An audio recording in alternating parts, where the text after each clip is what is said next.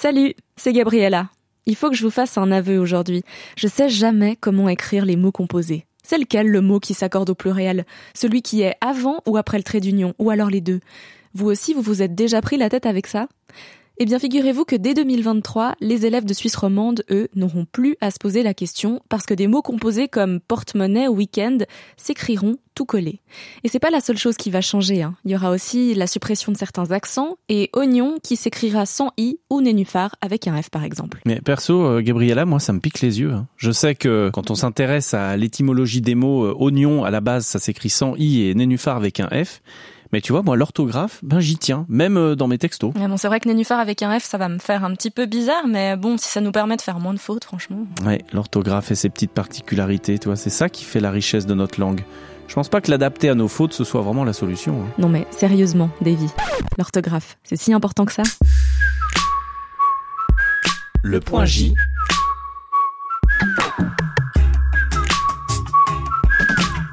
pas vrai que la simplification et que la réforme de l'orthographe n'est pas si importante que ça. Cette voix, c'est celle de Monica D'Andrea. Elle exerce le métier de correctrice et elle réagit à cette réforme de l'orthographe dont on vous parlait avec Davy. Pour Monica D'Andrea qu'on vient d'entendre, cette orthographe rectifiée, c'est au fond une sorte de simplification de la langue qu'elle regrette et vous entendrez pourquoi un peu plus tard dans cet épisode.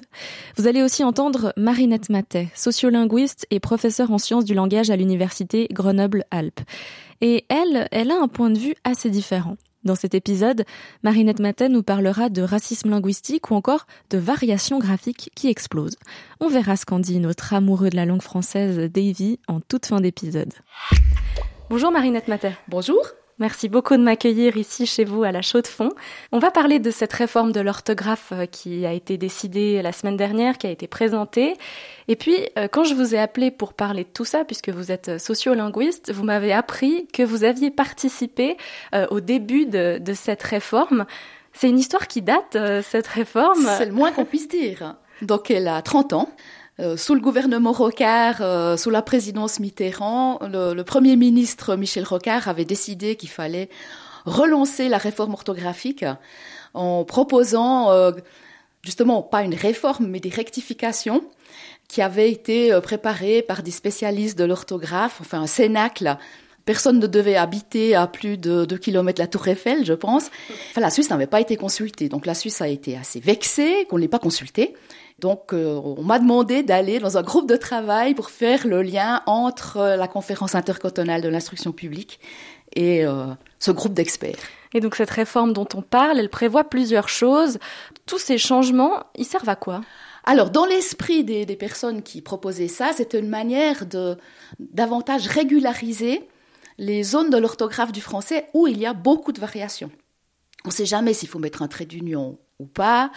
On ne sait jamais euh, s'il faut euh, écrire étiquette euh, avec E grave TE ou E de TE.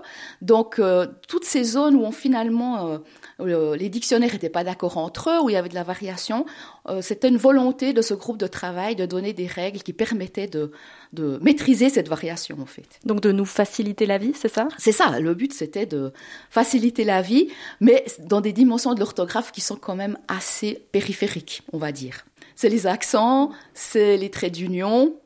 Les choses qui ont le plus euh, dérangé aussi, c'était de d'harmoniser les noms composés. Donc là, il y avait une, volonté d'harmoniser en disant bah, qu'on sait au singulier, on met pas de S sur le, nom, et puis quand c'est au pluriel, on en met un. Alors ça veut dire qu'un essuie-main, M-A-I-N, et puis des essuie-mains, M-A-I-N-S. Donc euh, des gens ont dit, mais c'est pas logique.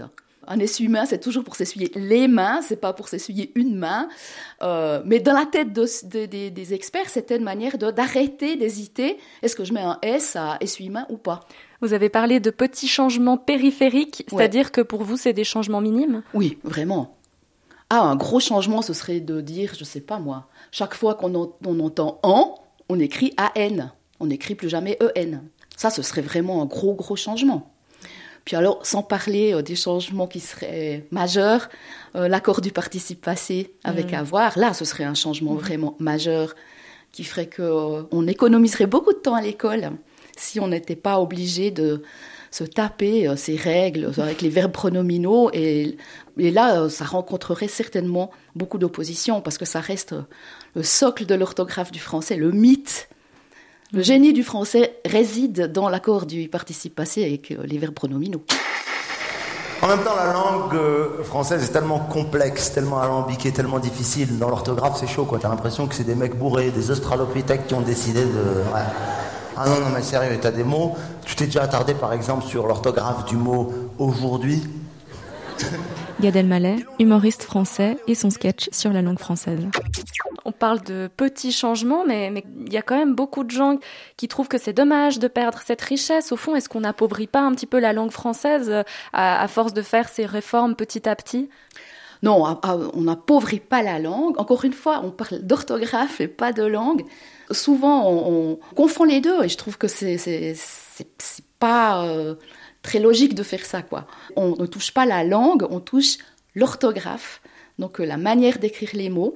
Et je veux bien comprendre, par exemple, que pour les flûtistes, qui ont toujours écrit leur métier euh, euh, en mettant un circonflexe sur flûte flûtiste, que, que ce soit vraiment difficile pour eux tout d'un coup. Ah, c'est comme si ils perdaient un circonflexe. Donc ils perdaient quelque chose à leur métier. Mais euh, déjà, premièrement, ils peuvent toujours continuer de mettre le circonflexe, il n'y a aucun souci. Euh, le, but, c'est quand même de, sensibiliser les gamins. C'est les gamins qui entrent à l'école maintenant qui verront écrit flûte sans euh, circonflexe. Voilà, et je pense que franchement, ça va pas les traumatiser. Donc à vous entendre, l'orthographe, c'est pas si important que ça, selon vous Non, mais non. Enfin, en tout cas, pas ces dimensions-là. Je pense quand même que c'est important d'avoir un standard orthographique qui soit pas trop difficile à apprendre, où on n'y passe pas 15 ans, et puis euh, qu'on arrive quand on est adulte, qu'on voit en gros que les adultes euh, ont quand même une orthographe en gros la même pour toutes. Parce que parfois maintenant on peut se douter, c'est vrai que quand on, voit les écrits des jeunes qui ont maintenant une vingtaine d'années, ben c'est vrai que les gens diront c'est plein de fautes. Moi je dirais la variation graphique euh, explose. Donc ça veut dire que l'apprentissage de l'orthographe est moins bien assuré par l'école qu'elle l'était il y a quelques dizaines d'années. Et du coup, ça, c'est problématique quand bah, même. C'est quand même un peu problématique, mais encore une fois, il ne s'agit pas qu'à l'école, on revienne à l'école des années 50, 60, où la moitié du temps des heures de français, c'était pour apprendre euh, l'orthographe du français. On ne peut pas faire ça. Donc on est bien obligé de simplifier ce qu'on peut faire. Et franchement, euh, moi je suis persuadée qu'on y arrivera un jour. Euh, économiser des heures sur l'orthographe grammaticale, et notamment sur cette histoire de participe passé, parce qu'on y passe vraiment beaucoup d'heures. Et selon vous, l'orthographe dans notre société, elle, occupe une place trop importante encore aujourd'hui? Oui, moi je, pense. Oui, je pense parce qu'elle permet trop facilement euh, d'exercer euh, un pouvoir. Donc euh, ça permet de discriminer des gens. Je ne pense pas que ce soit vraiment juste et équitable qu'un patron puisse dire moi je vois des fautes d'orthographe, donc je regarde même pas le CV, je regarde même pas la lettre de motivation. Donc pour moi c'est une forme de oui de racisme linguistique quoi. Justement, on dit souvent que les personnes moins éduquées écrivent moins bien. Vous l'avez un petit peu dit, mais oui, c'est un, marqueur social, euh, l'orthographe. Plus on va longtemps à l'école, plus on se rapproche euh, du standard. Mais euh, en même temps, il y a des gens qui sont très formés et à qui on ne va pas reprocher de faire des fautes d'orthographe. les médecins, les physiciens du CERN, voilà, eux, c'est comme s'ils étaient à l'abri en fait des reproches qu'on peut faire aux gens qui ne maîtrisent pas l'orthographe. Vous me parliez aussi de certains pays qui ont des langues euh, très phonétiques, je ne sais pas si on dit ça comme ça. Oui, oui, et, phonographique. phonographique. un, son, une lettre. Et, là, quand même, euh, c'est plus compliqué de faire des différences euh, juste à l'écrit. Absolument, mais en Finlande, je crois même qu'ils ont renoncé à apprendre l'écriture manuscrite en script, parce qu'ils partent du principe qu'on apprend l'orthographe du finnois en trois ans. Et donc après, on passe sur un traitement de texte, donc il faut apprendre à utiliser un traitement de texte, mais plus du tout euh, à faire des, apprentissages orthographiques. On apprend l'orthographe en trois ans quand on est à la finlandais. Alors que nous euh... eh Ben nous, euh, je sais pas, 10, 15, 20 ans. Puisque dans les entreprises, maintenant, on fait appel à des coachs euh, orthographiques, on fait appel à des entreprises euh, spécialisées dans la remédiation orthographique. Donc ça devient un marché, mais on peut se demander si c'est vraiment efficient, comme disent les économistes. Est-ce que ça vaut vraiment la peine euh, de devoir investir tellement de temps pour euh, réussir à écrire euh, à peu près tous de la même façon? Merci beaucoup Marinette Matet. C'est un plaisir. Vous l'avez entendu au début de cet épisode, la correctrice Monica D'Andrea. Elle nous explique maintenant plus en détail ce qu'elle pense de cette réforme de l'orthographe.